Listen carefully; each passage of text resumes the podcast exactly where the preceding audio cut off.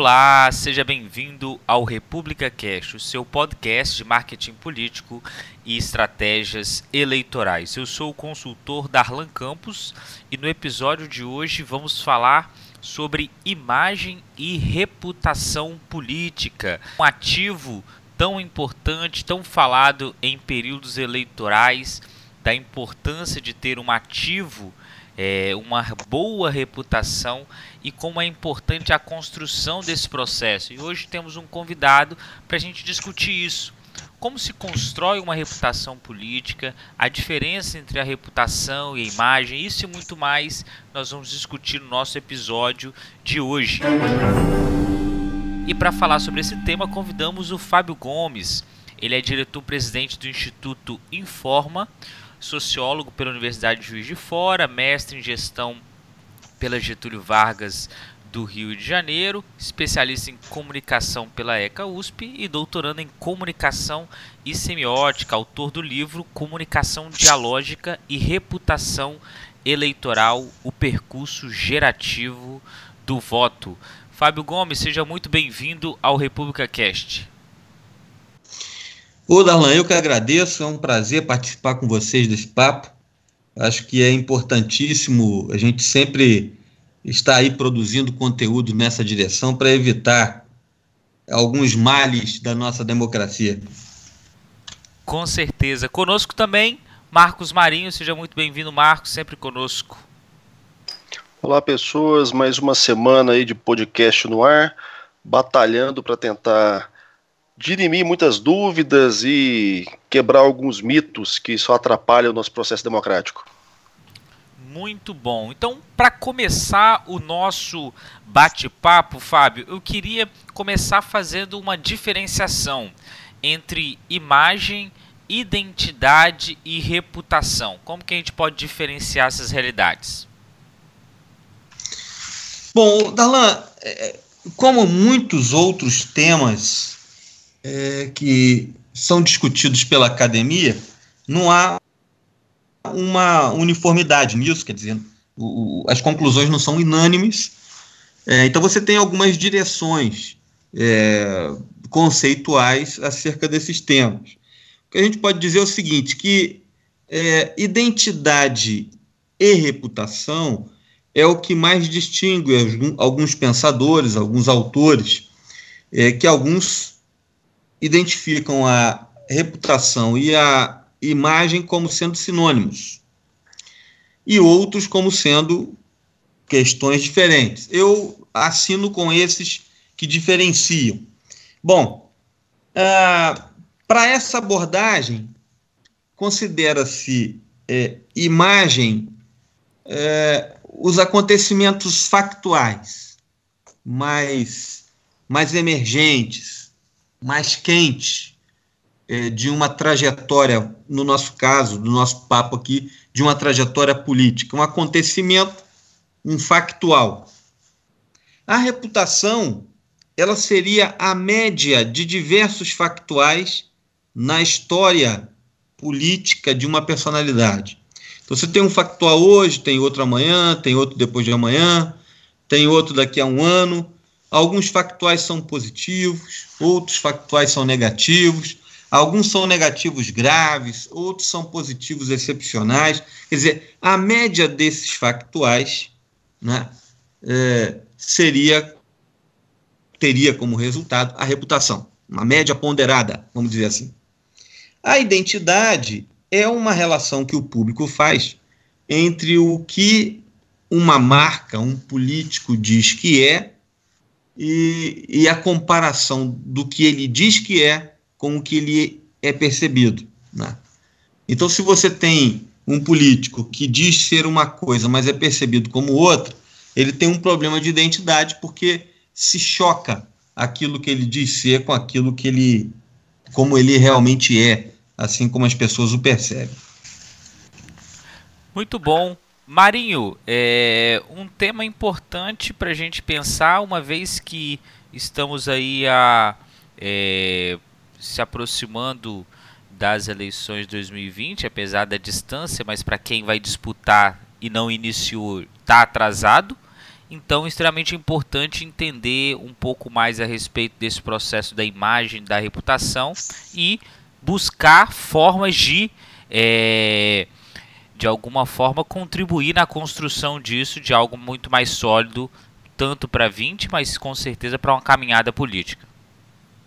Sim, é importante é, tocar num ponto. Eu gostei muito da fala do Fábio porque há uma dissociação aí que também considero importante, né, entre identidade, reputação, imagem e posicionamento, eu acrescentaria também, uh, que a gente percebe muitas vezes os atores políticos agindo de maneira intempestiva ou sem uma orientação ou sequer seu entendimento claro desse processo, na luta por se consolidar de alguma forma perante seu eleitorado, seu público-alvo. Porém, parece que eles não entendem que essa dinâmica de é, instituição de uma identidade representativa de um determinado segmento, isso demanda tempo. Né? Consolidação de reputação demanda-se tempo para consolidar, para construir, para erigir e pouquíssimo tempo para destruir. Né? A gente tem visto isso correntemente no nosso cenário político.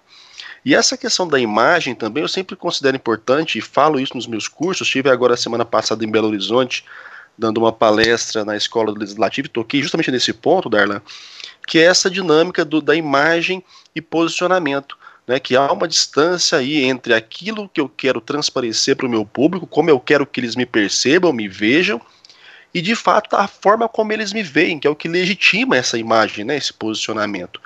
E muitas vezes há uma dissonância brutal entre essas duas, essas duas coisas, né? Uh, o político acredita que está sendo visto de uma forma que na verdade não está. E por não ter acesso, ou não ter interesse, ou não investir em ferramentas, em profissionalismo, em, capacitação de equipe, monitoramento, ele continua reverberando uma imagem é, é, acreditando que aquilo está ecoando de uma forma, quando na verdade a percepção que se tem pela audiência dele não vai ao encontro que ele espera. Então é um processo que é complexo, né? Uh, eu percebo que com essa dinâmica das ferramentas da web agora, os caras acham que é só botar postzinho em Facebook e Instagram e está se construindo uma imagem é, é, perene, crível e está gerando uma identidade com o público que você quer atingir. E já digo de antemão, vai para bem além disso. Esse pessoal na minha leitura ou está muito equivocado ou só viu um pedaço do filme. Ô Fábio, é, o brasileiro ele é muito focado em fórmulas, em modelos, então é, e pouco um pouco avesso muitas vezes a, a metodologias, a pensamentos, a linhas de reflexão. Então a gente sempre quer um modelo padrão que se adeque a qualquer realidade, para qualquer candidato, para qualquer campanha. Nesse sentido, nós podemos dizer que na construção dessa reputação e dessa imagem é, não tem uma fórmula para isso. Olha, não tem não. Eu, eu, eu, eu outro dia estava falando para um público uma palestra é, e eu usei o exemplo, a frase da música do Marcelo D2, que é Em Busca da Batida Perfeita. Eu acho que na comunicação tem muita gente buscando essa batida perfeita, um modelo, um molde que pudesse ser é, universalizado, aplicado em qualquer campanha, em qualquer cenário, em qualquer cena política. Isso não é possível fazer, porque, primeiro, você tem a identidade política de cada um, você tem os públicos que se relacionam com aquela identidade política, você tem o casamento de uma identidade política com um perfil de um público, né?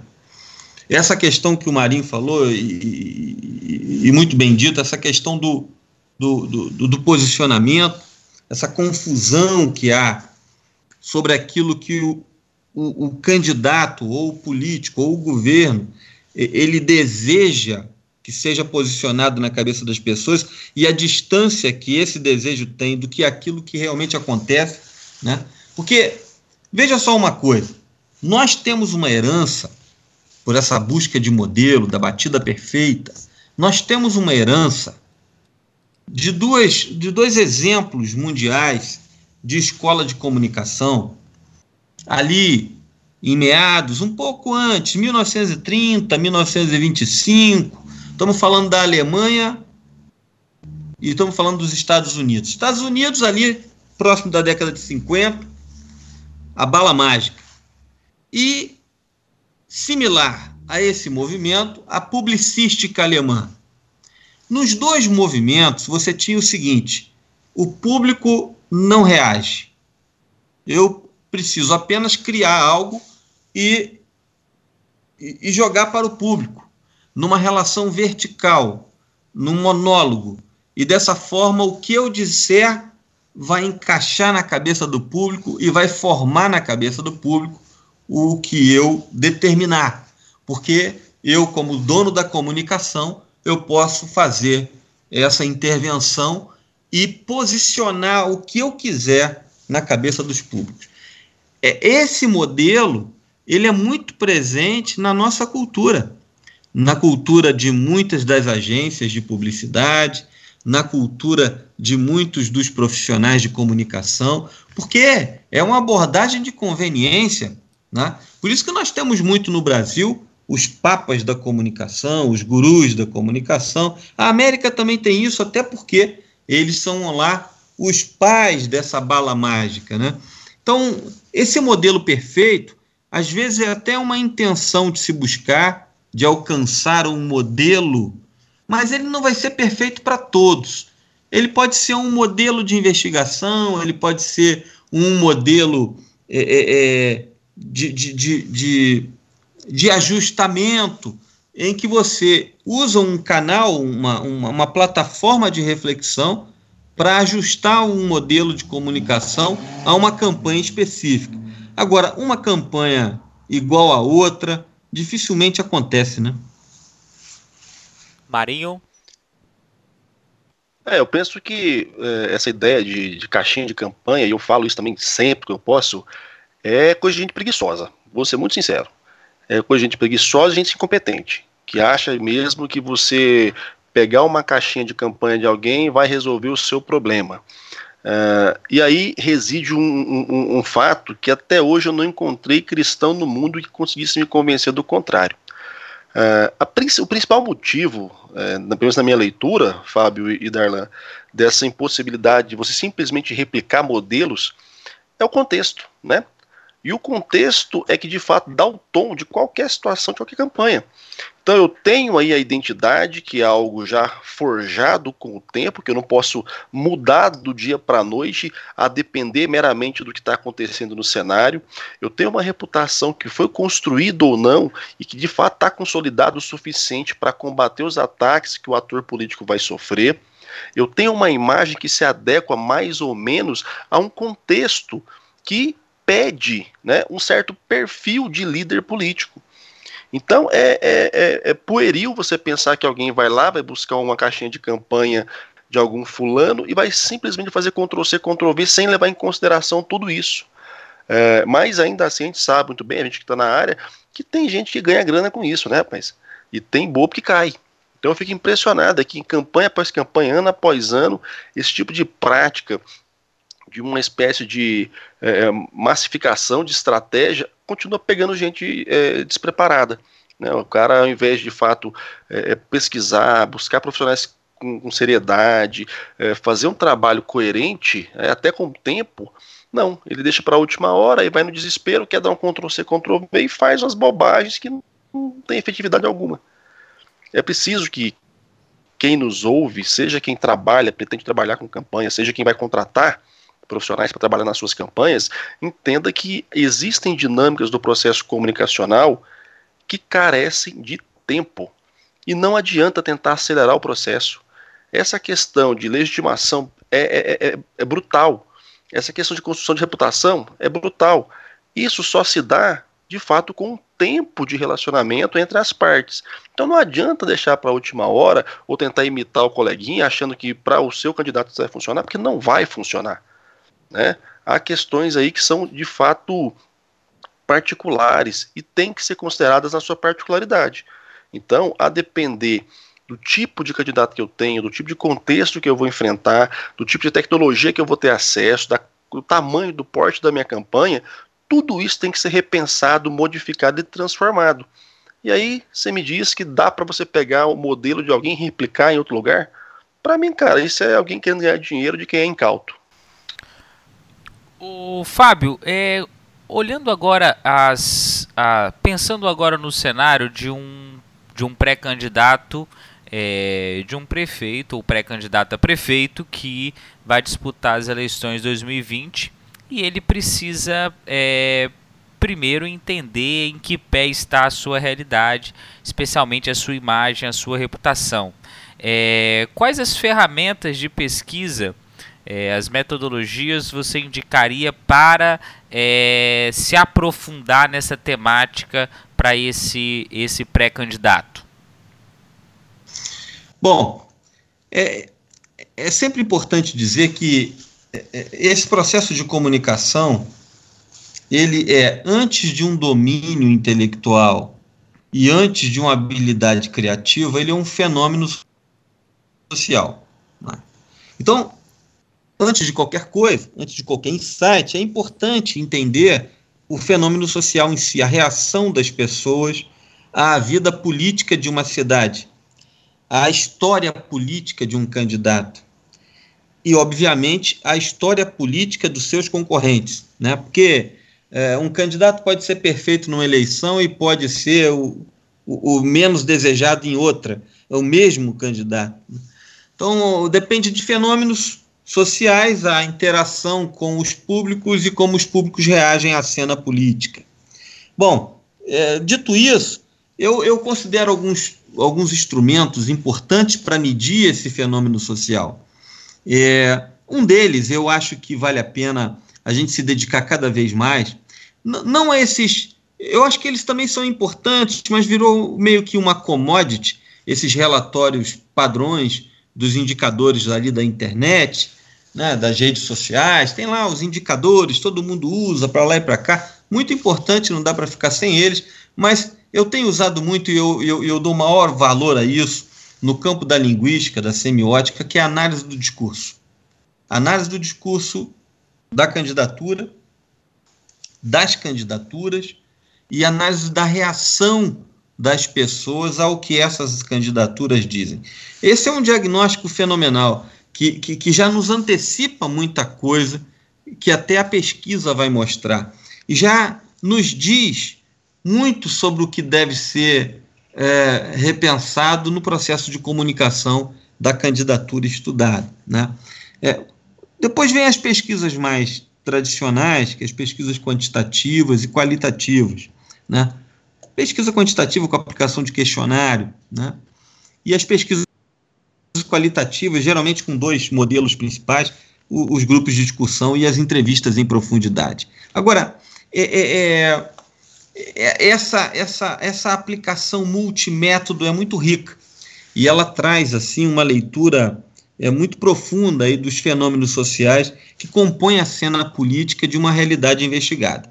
Eu tenho aplicado no modelo quantitativo algo muito interessante, e, e eu deixo como sugestão, que é o seguinte: nós usamos, hoje todo mundo está usando isso, quer dizer, aplicar o questionário com tablets em vez de questionário em papel, e, e geralmente esses aplicativos de, de, de, de questionários eles têm a opção de mídia. Então, eu tenho aplicado muito o, o questionário e, e, no final aplico, mostro alguns vídeos do candidato investigado e no final, tem que ser no final para não influenciar as perguntas anteriores, e depois dos vídeos você faz algumas perguntas, quer dizer, você tem um, mescla um pouco a quantitativa com a qualitativa, mescla um pouco com a análise do discurso. Então, é, esse multimétodo é importante para a avaliação desse fenômeno social que é o comportamento eleitoral.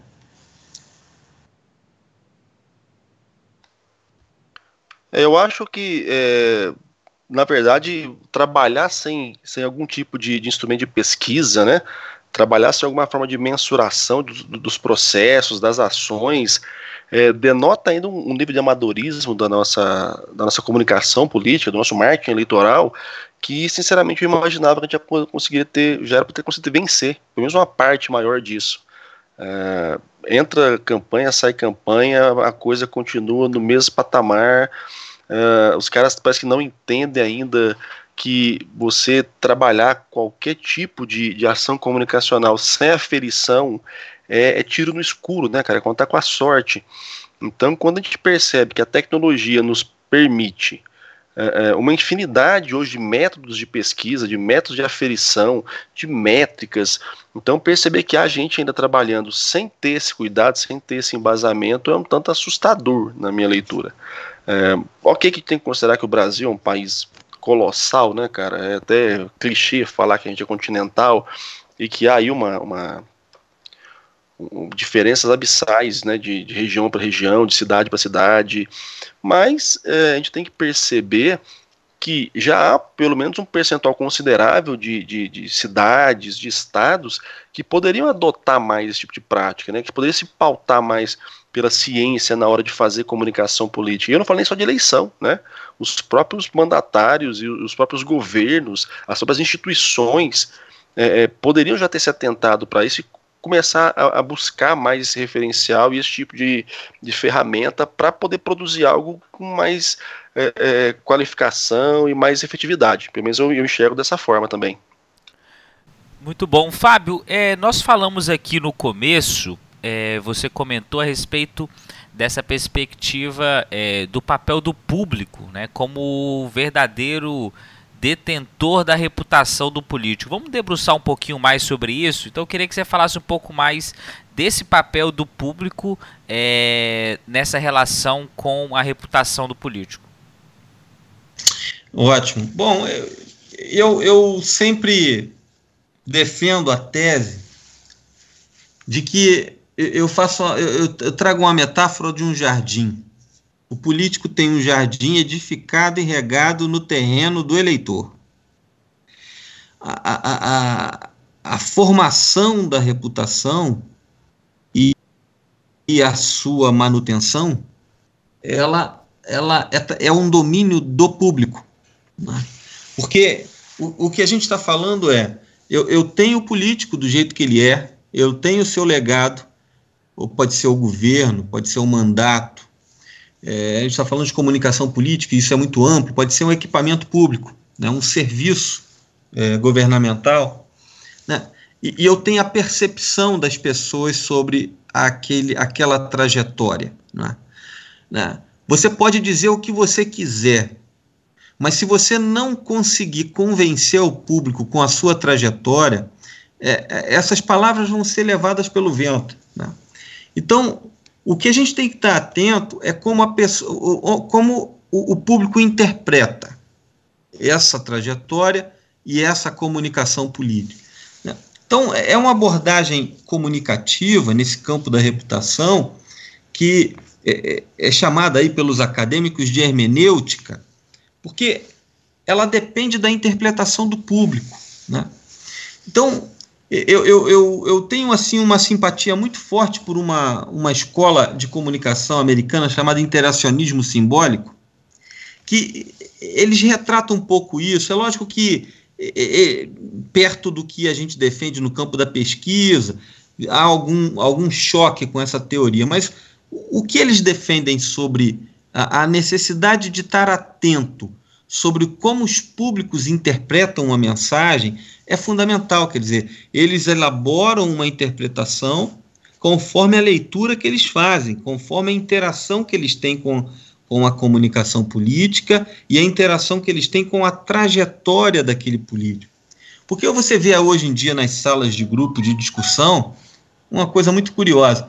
As pessoas fazem essa distinção, o que o político está dizendo e o que as pessoas interpretam dele. Então, é, essa reputação, se ela não for entendida como sendo algo edificado e cuidado lá na cabeça do eleitor, do público, do usuário de serviço público, nós vamos estar perdendo o maior tempo comunicando, quem sabe, na direção errada. Tem gente que está querendo é, reforçar algo que não tem crédito, ou então é, é, é é, dizer muito sobre algo que já foi entendido e não alcançar um nível maior. Quer dizer, essa percepção, o público reage, esse é um fator importante, e ele interpreta, né, que alguns políticos até nem acreditam muito, porque acham que é uma ignorância é, do público, mas não, eles têm um jeito deles, cada um com a sua cultura, com a sua escolaridade, mas há uma interpretação sobre o mundo da vida, sobre a reação é, a essa comunicação e a essa trajetória. Marinho? Cara, eu vou te falar uma coisa. É, entender, né, de fato, esse processo de, de, de formação de. Eu, eu acho bacana pensar em relacionamento, né? Porque para mim o que dá sustentação à reputação, o, que dá é, legitimação a uma identidade, a um processo identitário, é, a, a, um posicionamento é, é, o relacionamento. E esse relacionamento ele perpassa a construção de canais de comunicação, a construção de, de, de momentos de contato, para que de fato isso possa ser é, é, é, é produzido né, e significado da, por parte do, do eleitorado, que é o objeto principal aí dos atores políticos. Então, quando a gente percebe que há ainda uma certa dificuldade né, na, na, compreensão dos processos, no entendimento de como essa construção se dá, na, na, na, identificação dos elementos que fazem que surja essa imagem, né, que fazem com que essa identidade seja de fato percebida e significada, isso me faz pensar que a gente ainda tem muito o que caminhar. E é até um ponto bom, né, Darlan? A gente vai ter muito tempo ainda pro, pro República Cast rodar aí para ajudar as pessoas a, a significarem esse processo. E vai ser bacana também, eu penso pelo lado do Fábio, que ainda vai ter muito material para a gente pesquisar, né? A gente pesquisar e estar tá atualizando as nossas pesquisas. Então eu penso que trabalhar com, com esse tipo de, de escopo, né, com essa, essa tentativa de buscar essa, esse processo de significação entre as partes do jogo político é, é, é cada vez mais importante para que a gente possa evoluir. Principalmente nesse momento onde, na minha leitura, a gente tem perdido muito espaço uh, para uh, projetos de construção e está começando a entrar para um, um um cenário de processos de desconstrução. E o que, para mim, pelo menos, é, quando a gente pensa na democracia brasileira, é um tanto entristecedor e até assustador. Eu acho que a gente está pegando o caminho errado. Né? A gente está agora num ambiente com mais ferramental, com, com, com mais potencial de produzir significação, e, no entanto, a gente está usando isso para desconstrução e para deterioração de, de instituições, né? ao invés de consolidar identidades, em, em, em, consolidar imagens bacanas assim que pudessem auxiliar o país e as pessoas no processo construtivo, a gente está vendo que as ferramentas e os processos são operados por o contrário, para desconstrução e para ruptura. E isso vai me dando um pouco de medo. Mário Rosa, é, no seu livro A Era do Escândalo, ele vai falar um pouquinho desse, desse desafio do nosso tempo e citando é, uma série de casos de é, escândalos políticos. Olhando para sobre essa ótica, é, Fábio, é, nós temos aí, com o advento das novas tecnologias, um, uma velocidade da informação que mais o que proporciona também mais op oportunidade de ruptura, tanto na imagem quanto é, na reputação. É, até que ponto é possível reverter arranhões na imagem e na reputação? Como que você vê esse processo? Bom, eu, na, na distinção entre imagem e reputação, a imagem sendo algo mais quente, um factual, um fato, um período, um momento, eu acho que a imagem arranhada ela tem solução na medida em que um outro factual a substitua. Ah, quer dizer, você tem um factual ruim, mas na sequência outros factuais. É lógico que dependendo desse factual, se for muito ruim, é, você vai ter muito trabalho para desenvolver factuais que o cubram, que o substituam ou que o compensem. Né? Agora, arranhão na reputação, é, um dano na reputação, é, seria uma sequência nefasta de factuais negativos. Né?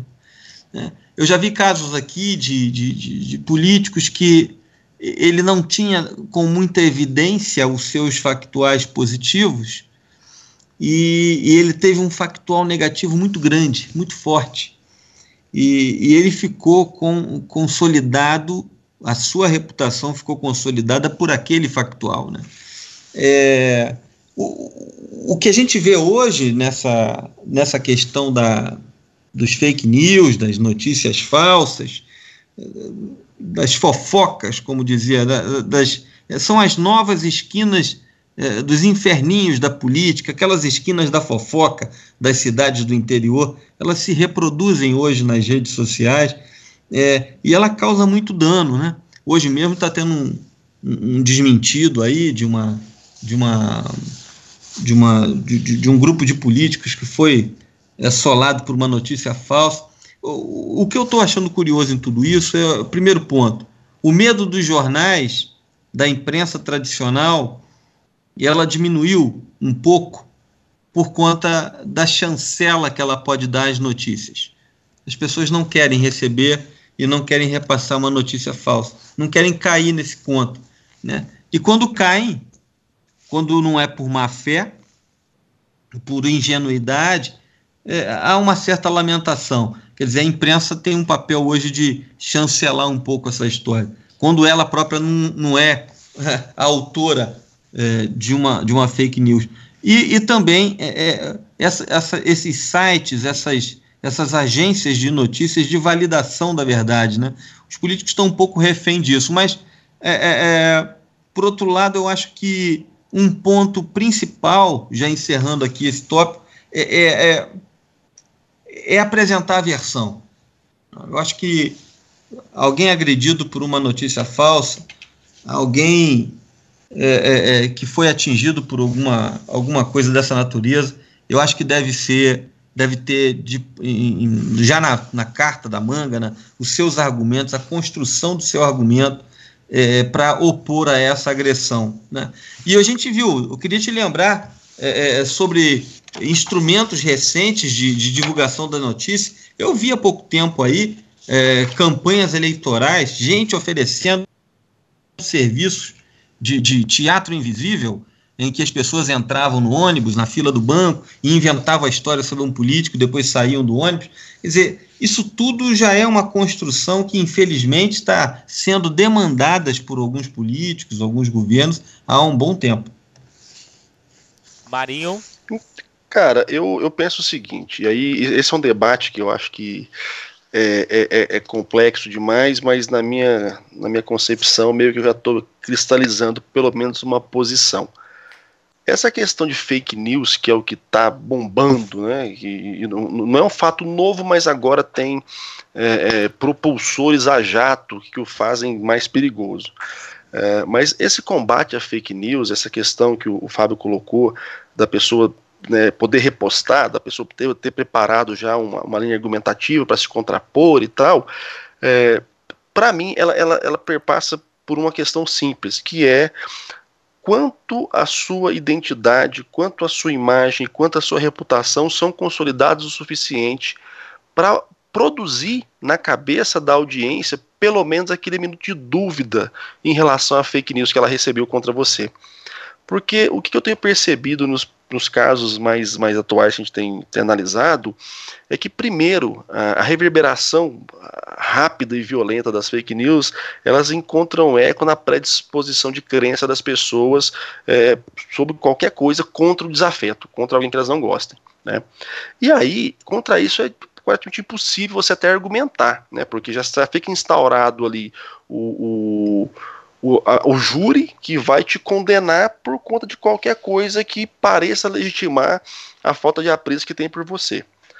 Agora, eu fico pensando em relação àquelas pessoas que já têm uma predisposição ou que têm algum nível de aderência ao, ao, político, à figura política, né, que ainda assim são tentadas a cair na fake news. Mas geralmente são tentadas a cair na fake news porque esse elo ainda é um pouco frágil. Então, na minha leitura, vacina contra fake news, ela, ela parte totalmente é, é, da consolidação de imagem que tem a figura é, atacada em relação ao seu target, ao seu público-alvo. Quanto mais essa relação for sólida, quanto mais essa reputação for de fato algo que é, é, dê segurança e credibilidade junto ao público, mais vai rolar esse gap aí entre a pessoa ser impactada pela fake news e de já acreditar e já compartilhar e replicar aquilo. Porque eu acho que esse, esse é o passo que dá espaço para entrar esse discurso que o Fábio colocou. Né? A pessoa apresentar os seus argumentos contrários ao ataque que ela recebe. Mas se não tiver esse gapzinho, cara, se, e esse gapzinho para mim ele só existe se tiver um momento de dissonância cognitiva entre o cara recebe o que ele acredita, e isso vai depender de fato da consolidação da imagem dele junto, da consolidação da imagem do, do ator político junto a ele, é praticamente impossível, eu acho. É, porque é muito rápido, é muito dinâmico. O cara, quando vê qualquer coisa que confirma aquilo que ele já pensa, ele já quer replicar, ele não quer nem ler a matéria toda. Ele quer replicar para validar o, a, a, crença dele.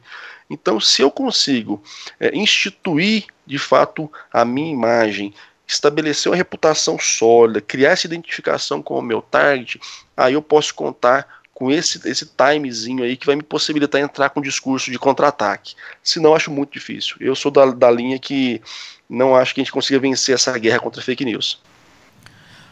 Ô Fábio, no seu livro você fala sobre as dimensões da reputação política. Fala um pouquinho pra gente como que você, você define isso e, e a respeito das dimensões da reputação política. Pois bem, esse, esse, esse, esse livro ele é fruto de, da aplicação de pesquisas desde 1996, é, iniciados no interior fluminense, e depois alcançando campanhas variadas de, de, de, parlamento federal, governador, senador, presidente, quer dizer, e com processos qualitativos e quantitativos. Eu sempre caminhei muito perto da academia. E eu, quando comecei a minha vida de pesquisador lá no interior fluminense, eu, eu era estudante de, de engenharia civil da Universidade Federal de Juiz de Fora. O, o Marinho, minhas casas iam cair todas. Eu era um estudante frustrado eu, eu, eu não queria ser engenheiro, mas a, a matemática foi importante para mim, né? Pela, pela atividade, porque sociólogo não gosta muito de matemática. E como eu vim da engenharia, eu, eu trouxe essa, esse, essa simpatia, vamos dizer assim, pela matemática, pela, pelas ciências exatas, e, e, e me aproximei depois das ciências é, humanas, no campo da ciência política, com o professor Marcos Figueiredo do UPERJ. Então eu fazia a minha faculdade lá no Juiz de Fora, até minha, minha monografia foi sobre a teoria do Marx, da, do, do eleitor racional, e, e, e, depois eu me aproximei um pouco mais deles lá e, e, fiz muita coisa com o Marcos, que nos deixou aí tem uns 4, 5 anos. A, a, e, nós usávamos a Central do Brasil, que é uma central de trem lá do, do Rio de Janeiro, é muito conhecido, virou filme, como laboratório para aplicar questionários, etc. Quer dizer, essa conjugação da relação com a academia, mais a, as práticas, foram nos dando aí uma direção investigativa e, e, que se consolidou nesse livro. E a gente divide ali em, em, em cinco dimensões é, na formação da reputação. Mas elas não são dimensões é, que a gente coloca é, muito fechadas, não a é dimensão porque os atributos eles variam de acordo com a candidatura, com acordo, de acordo com a cidade, ou país, ou, ou estado. Né? Então você tem lá é, duas dimensões funcionais, que é como o político funciona. Né? Então você tem lá é, a relação, a habilidade que o político tem para desenvolver, uh, para funcionar naquele cargo que ele pretende é, e, e, também uma outra dimensão funcional é a, as relações políticas, a competência política. Você tem a competência administrativa, ou a competência do mandato, e a competência política. São duas dimensões é, funcionais. Depois você tem duas dimensões mais simbólicas, que é a reputação pessoal, né, e não eleitoral, pessoal, seus atributos pessoais, e os sentimentos que ele desperta e, e essas são simbólicas. E a, a quinta seria a notoriedade, é, a percepção que o eleitor tem sobre é, o comportamento dos outros eleitores em relação àquele político. porque isso também mexe um pouco com as pessoas. Quer dizer, se ele está numa direção achando que um político é o máximo e fica ouvindo um monte de gente falando que o político não, não presta, quer dizer, ele acaba sendo influenciado. Então, essas cinco dimensões a gente usa muito nos processos qualitativos. Eu lembro, assim, de forma marcante, a eleição é, presidencial em que a Dilma ganhou, em que nós aplicamos esse método, e, e eu achei muito curioso como é que as pessoas viam a Marina Silva. É, ela, ela era observada com fraqueza nos atributos, nas dimensões funcionais e, e com muita força nos simbólicos. Né? Então a Marina era uma espécie de faca artesanal dessas que a gente coloca na parede para contemplação. Mas se a gente precisar de uma, uma faca uh, para descascar uma laranja, a gente pega na gaveta, uma que não é da contemplação. Né? Então você tem os atributos simbólicos que são mais da contemplação, mas o eleitor também quer o atributo funcional, entendeu? Então a gente mescla um pouco isso na hora da, de avaliar essas dimensões. Muito bom. Marinho? Cara, é, eu, eu, percebo o seguinte, Darlan. E aí, né, eu, eu concordo totalmente com, com, com, o Fábio, afinal de contas também é um instrumento de pesquisa dele, é, que existem camadas e dimensões a serem consideradas nessa construção de, de, de reputação, de imagem e de identidade. E isso é tão, tão, tão poderoso e tão importante que faz coro com o que eu já havia falado anteriormente, né? Que não adianta depois, no, no, no ano da campanha, ou no, nos poucos meses antes da, da, do dia da eleição, uma galera resolver que ah, eu quero ganhar a eleição agora, eu vou ser eleito para qualquer coisa, né? Sem se preocupar de fato com todo o processo e a quantidade de variáveis que tem que ser analisadas para que haja de fato a construção é, consolidada de, de, de, imagem perante a, ao eleitor. E aí a gente tem percebido, né, pelo menos assim, no, que eu tenho pesquisado, que a cada pleito o público está mais arredio. Então está cada vez mais difícil você conectar com essas pessoas. Então a gente tem um processo onde a, a, a seleção para o voto está cada vez mais difícil, onde a, as, as lentes que os eleitores estão é, passando a utilizar a cada pleito são mais elaboradas, porque também a gente fala muito né, do lado do, do, do ator político começa a dominar a ferramenta e pode usar a ferramenta para sua comunicação. Mas o outro lado também acontece, né, cara? O eleitorado cada vez mais vai se escolando mais na utilização do ferramental digital, no ferramental da web, vai buscando mais elementos para trabalhar o seu processo de significação. E aí é óbvio que quanto mais ele vai ter contato com diferenças, com possibilidades, com influências é, das mais distintas, mais as lentes dele vão ficando é, é, é, calibradas, né? Então você pensa que enquanto a gente está de um lado preparando ferramentas para produzir um efeito, os caras estão do outro lado buscando elementos que vão às vezes bloquear esse efeito que a gente pretende. Então, acho que é importante, pensando aí na, nessa dinâmica do Fábio, das pesquisas, das dimensões da construção da, da, da imagem, da reputação, é, pensar também que do outro lado existe um, um, um, elemento que não é passivo, né?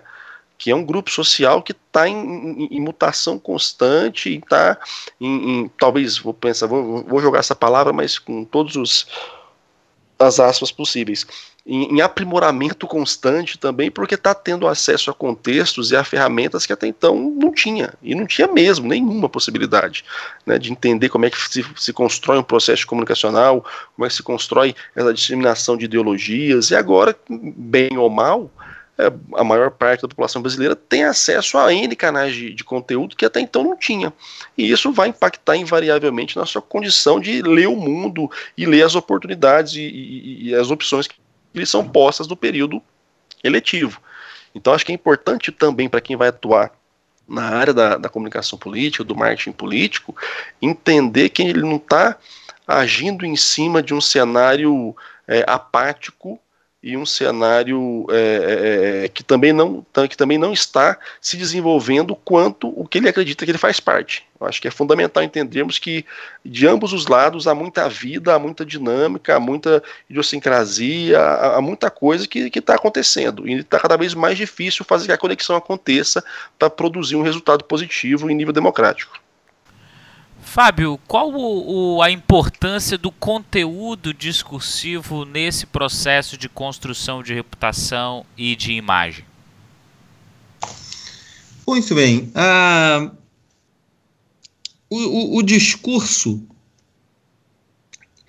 É, é quando eu, eu, eu, falo sobre o discurso, eu estou falando é, de tudo que comunica. Né? O conteúdo discursivo é tudo que comunica. Ele pode ser gesto, ele pode ser verbo. Né? Ele pode ser é, realmente um, um, discurso, como a gente conhece, é, mas a foto tem um discurso, a imagem tem um discurso, ela tem um conteúdo que comunica, que, que produz significados, que estimula a, a, a interpretação das pessoas. Então, tudo aquilo que produz né? A possibilidade das pessoas interpretarem algo é um conteúdo discursivo, né? é um conteúdo que promove significado sobre alguma candidatura, sobre algum governo, etc. Quer dizer, então, se eu produzo com os meus conteúdos significados, é, esses significados são interpretados pelo público, essa é uma ferramenta extraordinária de promoção da minha reputação ou, ou do desgaste da minha reputação. Né? Então, o, o, o, o, o discurso e o conteúdo discursivo, o, o, o conjunto de, de semioses, de significados produzidos por uma, por uma comunicação, é fundamental e é só por esse caminho que você consegue é, promover a sua reputação. É, tem uma, uma, uma abordagem da comunicação muito interessante que diz que é impossível você não comunicar, né? Que a comunicação é, ela tem esse poder que como o comportamento. O comportamento é um, você não tem uma palavra para descrever o não comportamento, porque é impossível não se comportar. Como também é impossível não se é, é não, não, não comunicar. se você some, por exemplo, não vou comunicar nada, eu vou sumir então, a ausência vai comunicar por você, né? Então, se, se eu vou dormir, eu, eu, o sujeito está tá comunicando, porque é um sujeito preguiçoso, está dormindo. Se ele está correndo, ele comunica algo. Se ele está parado, ele comunica também. Quer dizer, é, é, impossível não comunicar. E, sobretudo, no mundo político, em que as pessoas estão cada vez mais antenadas sobre a cena política, é impossível que alguém não comunique. Né? Então, parece que a gente tem assim uma, uma noção é, do domínio público de que a comunicação ela tem a ver com uma ação específica, com alguém ir lá, o político ir lá nas redes sociais e falar algo. Não, ele quando não vai comunica também. De alguma forma ele lança um significado pela sua ausência, é, pela, pela, pela raridade do seu aparecimento, ou, ou, ou se ele aparece pouco. Quer dizer, é, é muito importante estar atento aos sinais que um político, que um governo emitem, porque eles levam significados para a cabeça dos eleitores, do, do cidadão, é, é, dos usuários de serviço público, etc. Bacana, Fábio. É, eu queria encaminhar um pouco aqui para os nossos é, finalmente, e aí a gente sempre faz uma conversa a respeito de conjuntura. Então queria a sua opinião, uma avaliação da comunicação do governo Jair Bolsonaro, como que você está avaliando esses primeiros seis meses de mandato presidencial de Jair Messias Bolsonaro? É, o, bom, eu tenho visto com uma certa uma certa dúvida eh, sobre se há algum planejamento de comunicação ali. Né? Muita, muita coisa confusa, muita freada de arrumação. Toda semana você tem uma freada de arrumação. Me parece um pouco confuso. Me parece também que entrou agora lá um rapaz, até meu xará, Fábio, eu não sei o sobrenome dele, lá para a SECOM, e parece que ele está imprimindo lá alguma estratégia mais objetiva. Não sei, é, ainda é cedo. Ele também entrou há dois meses eu não sei muito bem é, o, o, que ele está pensando, mas a gente já vê alguns sinais das ações dele por aí afora. Sinais esses que promoveram a, a, a penúltima baixa do governo, o que ele era, a comunicação era subordinada lá a um dos militares que pediram para sair. Bom, é, eu vejo o, o, governo Bolsonaro com muito descuido na comunicação. Há uma, uma certa. Né, um, um ambiente um pouco caótico é, nas ações de comunicar. Primeiro que aquele despojamento do Bolsonaro, que, que me parece foi importante para a campanha, ele agora causa algum transtorno, né? Porque as pessoas querem clareza no que ele quer, no que ele pretende, etc. Quer dizer, governar é muito mais do que ele ficar nós eles. Eu, eu, eu tenho visto assim com certa preocupação. Eu não sei se é proposital o ambiente caótico, né? ou, ou, ou se ele é, é, é, a ausência de um pensamento sistêmico. Né? Mas, é, em termos de comunicação, eu vejo o governo Bolsonaro muito atrapalhado até então. Uh, só tenho dúvida se é pensado ou se é atrapalhado mesmo. Sim. Marcos Marinho, Cara, mas eu tenho aí mais uma semana de oportunidade para falar que esse governo é uma farândola louca, que a comunicação não, não funciona e que é, o, o, último caso mais grave que eu percebi foi um presidente da República é, praticamente demitir o presidente do BNDES pela TV. Isso é uma das coisas mais assim agressivas e desrespeitosas que eu tinha visto em qualquer governo. Né? Porque a hora que Bolsonaro vem a público é, soltar indireta ao Levi falando que estava com, é, é, com a cabeça a prêmio, cara, é, é isso assim, falando na, no, na, questão financeira do país, que é o que dá sustentação para Bolsonaro, que é o mercado, é de uma estupidez colossal, né? É, o desrespeito que ele tem pela comunicação como um todo é, é, é, é determinado, já é fato, né? não tem como questionar isso. E a forma como ele comunica a instituição, ela é, é, é temerária na minha, na minha leitura. A cada semana ele consegue se superar fazendo uma, uma sandice maior, usando para isso a, a, comunicação institucional. E para quem se preocupa minimamente com o país, é, fica claro que o que esse governo entende de comunicação é muito longe do que qualquer graduando de início de, de curso entende de graduação. Então, assim, é um equívoco atrás do outro, é um erro atrás do outro, é um absurdo atrás do outro. Fábio, a gente sempre faz com os nossos convidados um quiz no final. E então vou fazer algumas perguntas para você e você nos responde de bate pronto, pode ser? Pode ser. Então, primeiro eu queria te perguntar um político que você admira. Olha, eu, eu, eu, eu vou até para fugir, apesar de ser bate-pronto, vale a pena até uma explicaçãozinha rápida, Não, por se favor. me permite. É, pela, pela, eu acho que tem alguns, algumas, algumas figuras políticas que extrapolam qualquer relação partidária e, e pela sua história, pela sua defesa, é, por tudo que representou, não só para um país, mas para todo mundo e apesar de não ter sido candidato a nada, mas que representava um movimento político, o Martin Luther King. Eu acho que era uma expressão de um homem político que sabia se comunicar, é, como raríssimos casos. Muito bom. Uma campanha que te marcou e por quê? Pode ser que você tenha participado diretamente ou que você viu de longe. Olha, de tanta campanha bonita que eu vi, eu, eu, eu, eu vou trazer uma que vocês não conhecem. eu não sei se vocês conhecem, mas é uma cidadezinha tão pequenininha no interior do Rio de Janeiro que foi uma campanha que me ensinou muito lá em 1996 de um homem chamado Zé Boneco. Em Levi Gasparian, uma cidadezinha na divisa do Rio de Janeiro com Minas Gerais, porque o Zé Boneco, um homem que não sabia nem ler nem escrever, vendo as, uma novela da Globo, Rei do Gado, resolveu se fantasiar de sem terra e dizer que ele estava enfrentando o Rei do Gado, que era um fazendeiro mesmo, que o enfrentava. E ficou um negócio muito interessante, porque ele teve uma sacada porque ele percebeu que a população estava torcendo pelo sem terra e começou a torcer por ele também.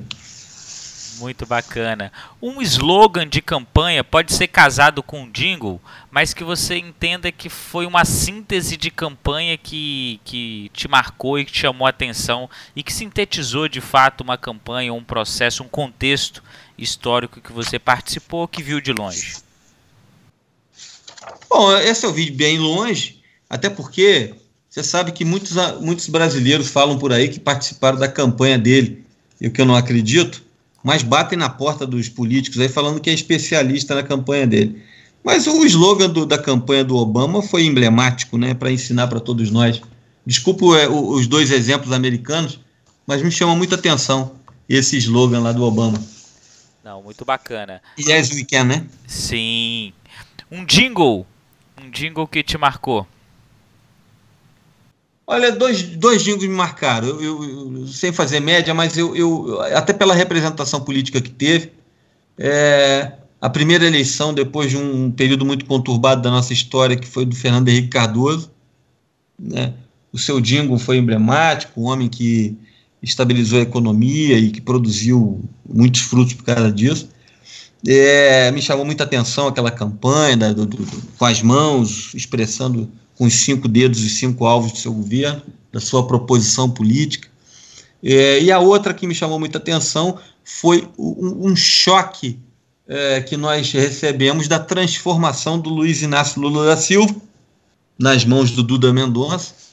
É, Lula que se aproximou do centro e, e, e amenizou, né, distensionou o seu discurso e fez uma alteração radical no seu estilo de fazer campanha e até no seu dingo, né? matando até aquela aquele dingo emblemático, matando não, mas acoplando ele ali um pouco é, dos anos 80.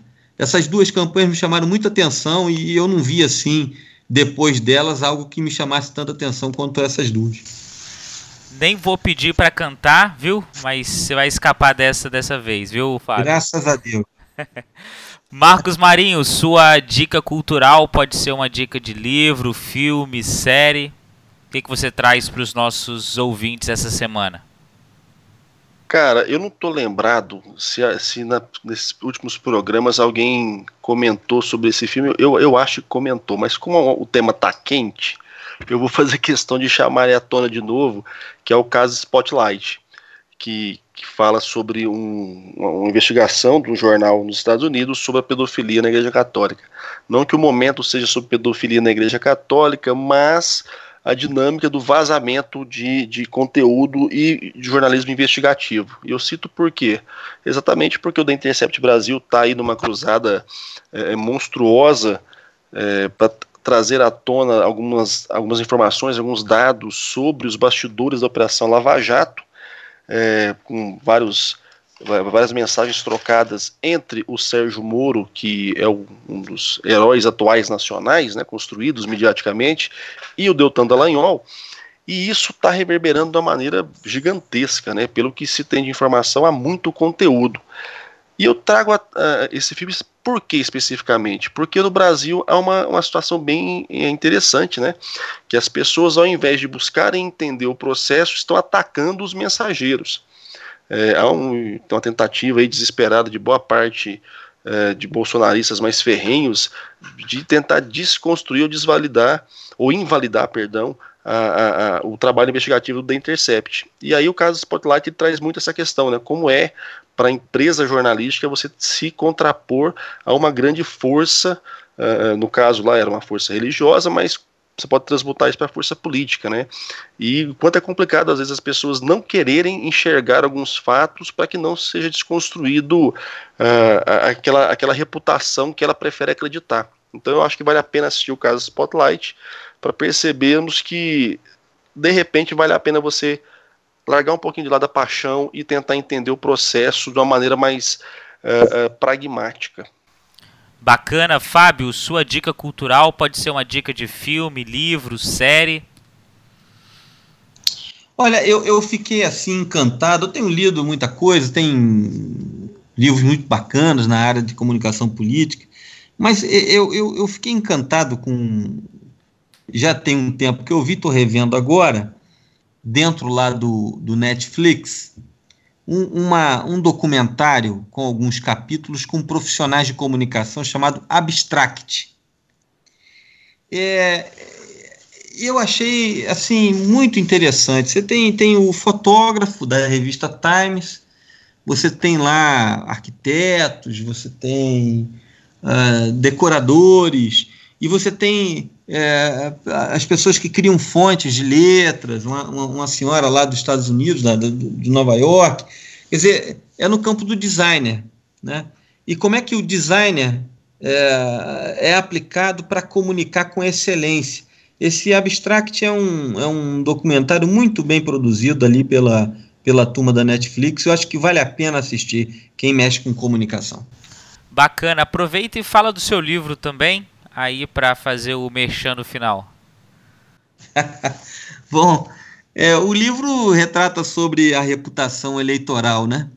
É, e ele tem uma, uma, esses componentes aí das dimensões é, da reputação política, mas ele retrata um pouco também essa é, muito do que a gente falou aqui, né? É, do campo da comunicação, como é que, como é que isso se constrói, como é que são as escolas de comunicação, como é que é essa, essa, essa percepção equivocada de que as pessoas são geniais e podem produzir aquilo e, e, e imprimir na cabeça do eleitor.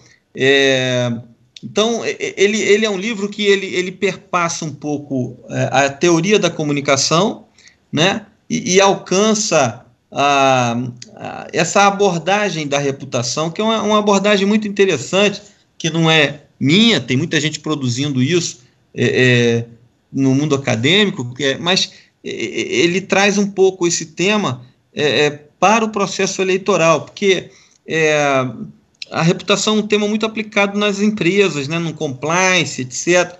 Mas o, o livro Comunicação Dialógica e Reputação Eleitoral, o percurso gerativo do voto, ele conta um pouco essa história, uma, uma dentre muitas abordagens que podem ser podem inspirar campanhas eleitorais, né? É um método, eu não digo que é o único, eu também não digo que é o melhor, mas eu digo que é uma boa reflexão sobre a construção de processos de comunicação. Muito bom. A minha dica cultural é um livro é, do Maurício Moura e do Juliano Colberlini lançaram na semana passada esse livro.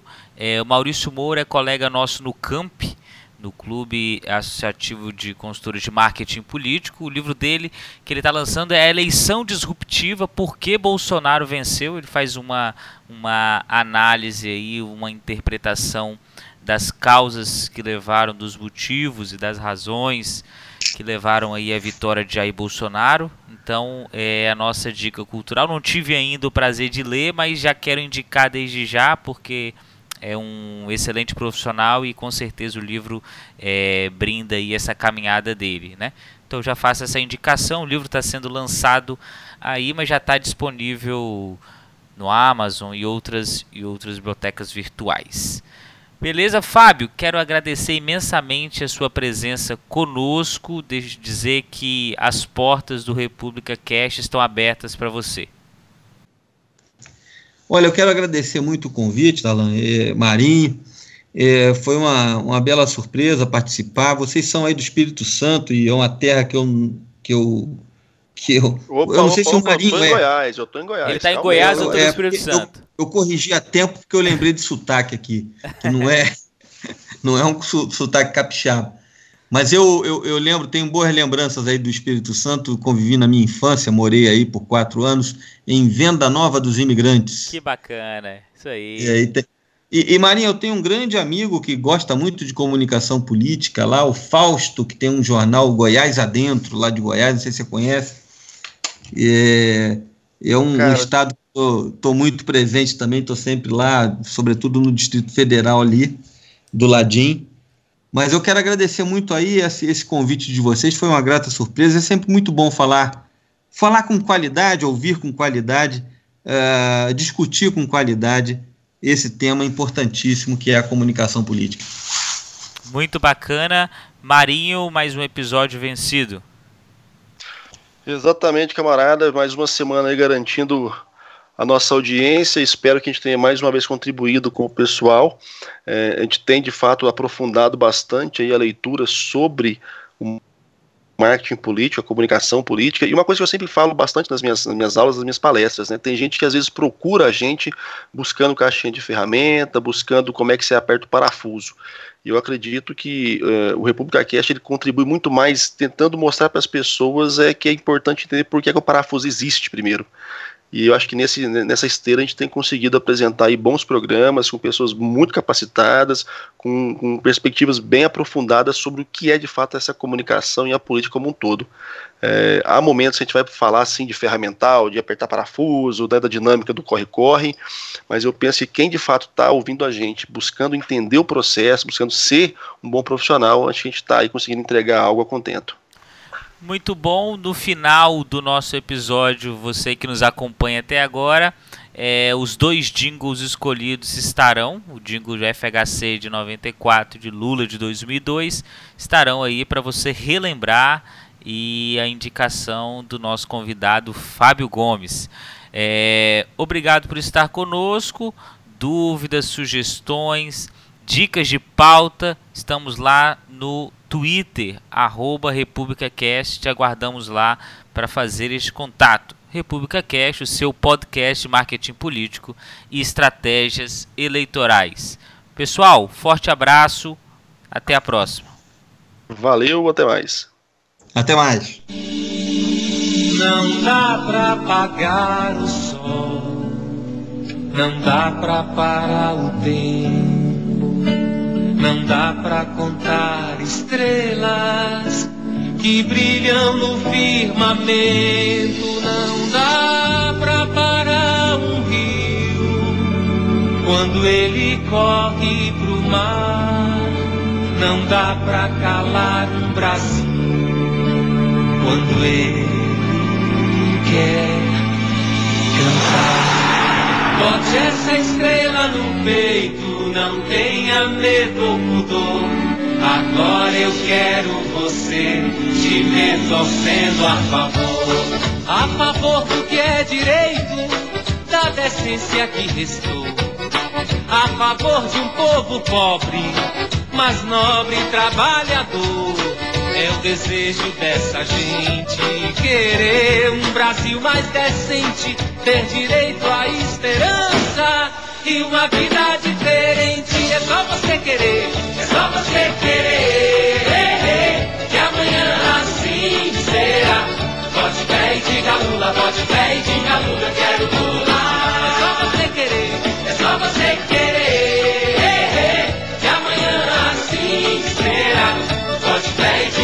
Diga Lula, bote pé e diga Lula, eu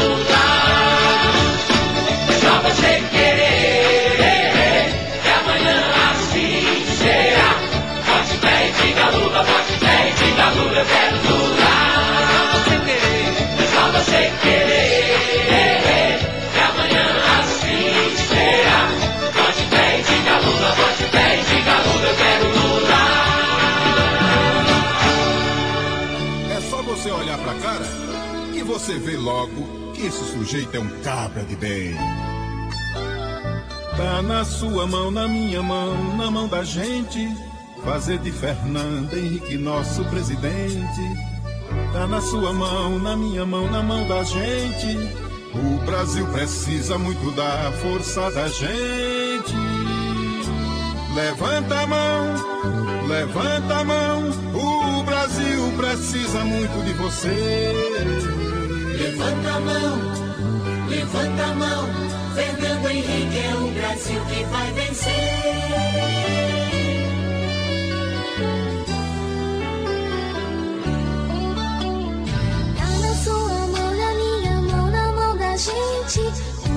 precisa muito da força da gente. Tá na sua mão, na minha mão, na mão da gente.